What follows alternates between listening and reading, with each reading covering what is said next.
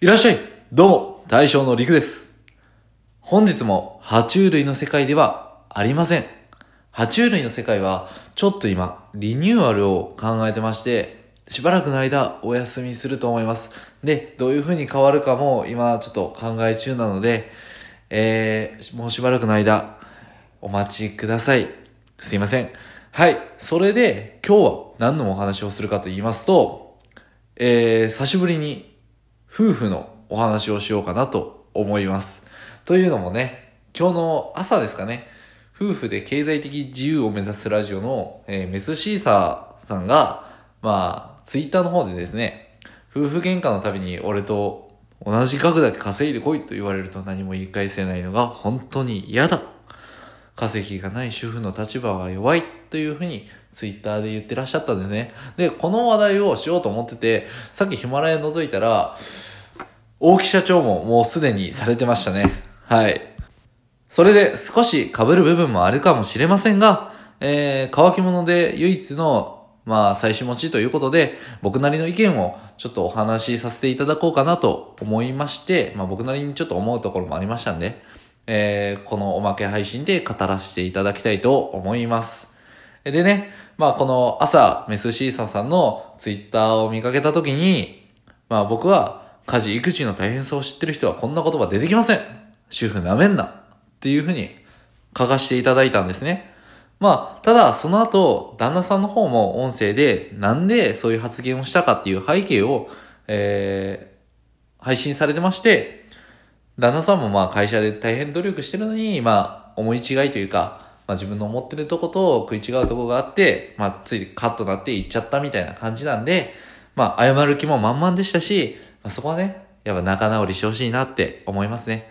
普段は本当仲いいご家庭だと思いますんで、えー、はい、これからも仲良く配信続けていってほしいなってすごい思います。でもね、実際にこういう心もとない言葉を普通に言っちゃう人がいるんですよ。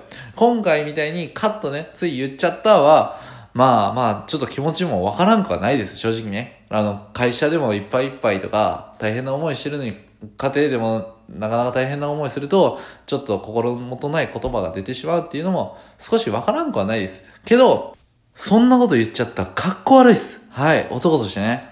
え、何のために結婚したんかわからんじゃないですか。で、僕は、あの、仕事は結構、子供のためとか、家族のためにやってるタイプなんですよ。で、仕事が一番って思ってる人は、もう結婚する必要ないじゃないですか。これが家族が一番で、その家族を楽させたいから、今は悪いけど、耐えてくださいって言うなら、わかります。それなら、あ、かっこいいなって思うんですけども、その一番の家族が、お金よりも自分と子供の成長を見てほしい、思い出を作ってほしいっていうふうに言ってるんですよ。育児はおむつ変えて、飯食わせてりゃいいだけじゃないんですよ。思い出作りもちゃんとした育児ですからね。もうそれを踏まえた上で丸一日家事、育児一回やってみてほしい。本当に。マジでしんどいから。まあ、しんどいって言うと、まあ子供にもかわいそうかもしれんけど、マジで大変なんですよ。家事、育児っていうのは。で、それを奥さんが必死でされてる。で、それをされてるでっていうか稼げるわけがないじゃないですか。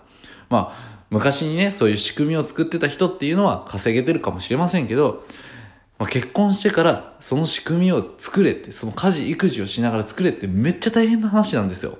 そんな分かりきってるじゃないですか。そんな、俺と同じ額だけ稼いでこいなんて言う人なんて大変な努力今までされてること自分でも分かってるじゃないですか。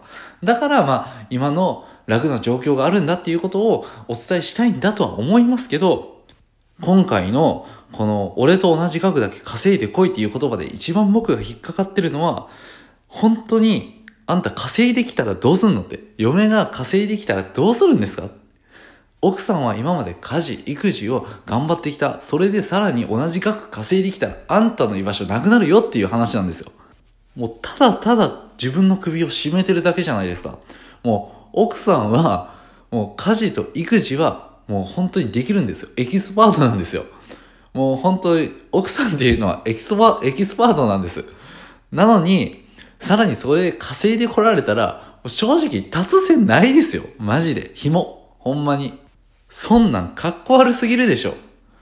なんで、まあそういうことは言うのやめましょうって。まあ、ちょっと結論に入りますけど、まあ言葉はね、もうほんとブーメランとなって自分に返ってくるんですよ。本当自分が辛くなるだけ。なんで、まあ、いわゆる人の批判と一緒ですよ。もう人に批判しといて、いざ自分がその立場になっちゃったらどうするのっていう話。なんで、発言は相手のことも考えて、相手の気持ちを考えて発言しましょうっていうようなお話です。まあ、若干24、あ、明日で、はい、僕24歳になります。はい、明日誕生日です。でね、まあ、24歳で稼ぎもそんなないです、正直ね。なんか幸福度は800、年収800万で、まあ、止まると。それまでは上がり続けると。お金で上がり続けるみたいな話は聞きますけど、まあ、全然そんな800万もないです、年収。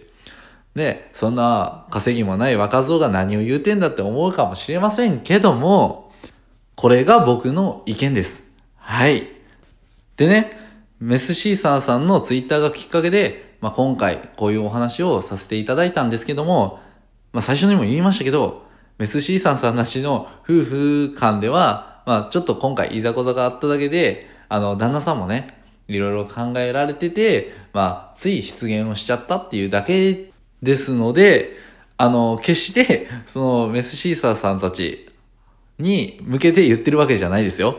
それだけは分かっておいてください。はい。でも、実際に、あの、そういった、俺と同じ額を稼いでこいっていうような、あの、心ない奴が、本当にいるんで、まあ、そういう奴らに向けて、まあ、奴らって言ってもらったすいません。